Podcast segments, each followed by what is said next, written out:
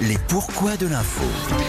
Florian, donc ce matin, vous allez nous expliquer pourquoi le PSG et Nantes peuvent dire un grand merci à un marabout. Eh oui, les marabouts, hein, on en reparle depuis hier avec cette affaire lunaire. Paul Pogba aurait fait ensorceler Kylian Mbappé pour qu'il soit moins performant. Moi, au passage, à la place de Pogba, c'est son coiffeur à lui que j'aurais fait marabouter. Ça fait quand même des années qu'il lui massacre la tête. Le maraboutage dans le foot, ça existe vraiment et surtout, ça marche? Oui, ça existe et oui, ça a déjà marché. Les faits sont là. Tenez, le Football Club de Nantes, Ouais. il possède le record d'invincibilité à domicile de notre championnat.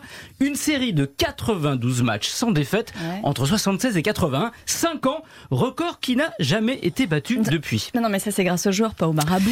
Oui, bien sûr, mais ça coïncide quand même avec un petit fait troublant. En 76, l'entraîneur d'alors, Jean Vincent, avait reçu d'un supporter nantais de Côte d'Ivoire un sac de sable provenant d'un marabout. Il devait le répondre devant les buts pour éviter la défaite.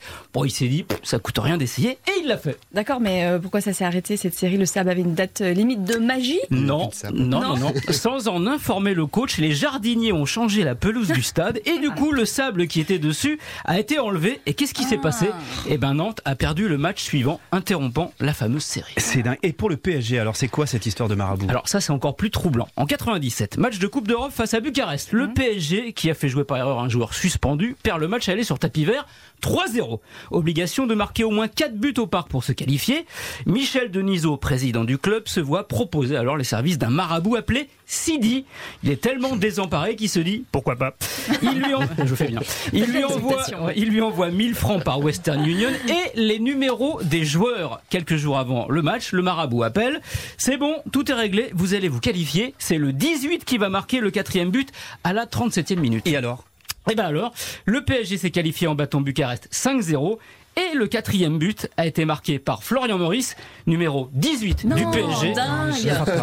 Pas à la 37e, mais à la 41e minute. Bon, hein, vous imaginez, les Parisiens n'ont pas chipoté ni demandé à être remboursés. Comme quoi, ça marche les marabouts. C'est incroyable. Le PSG devrait peut-être y penser pour enfin gagner la Ligue des Champions.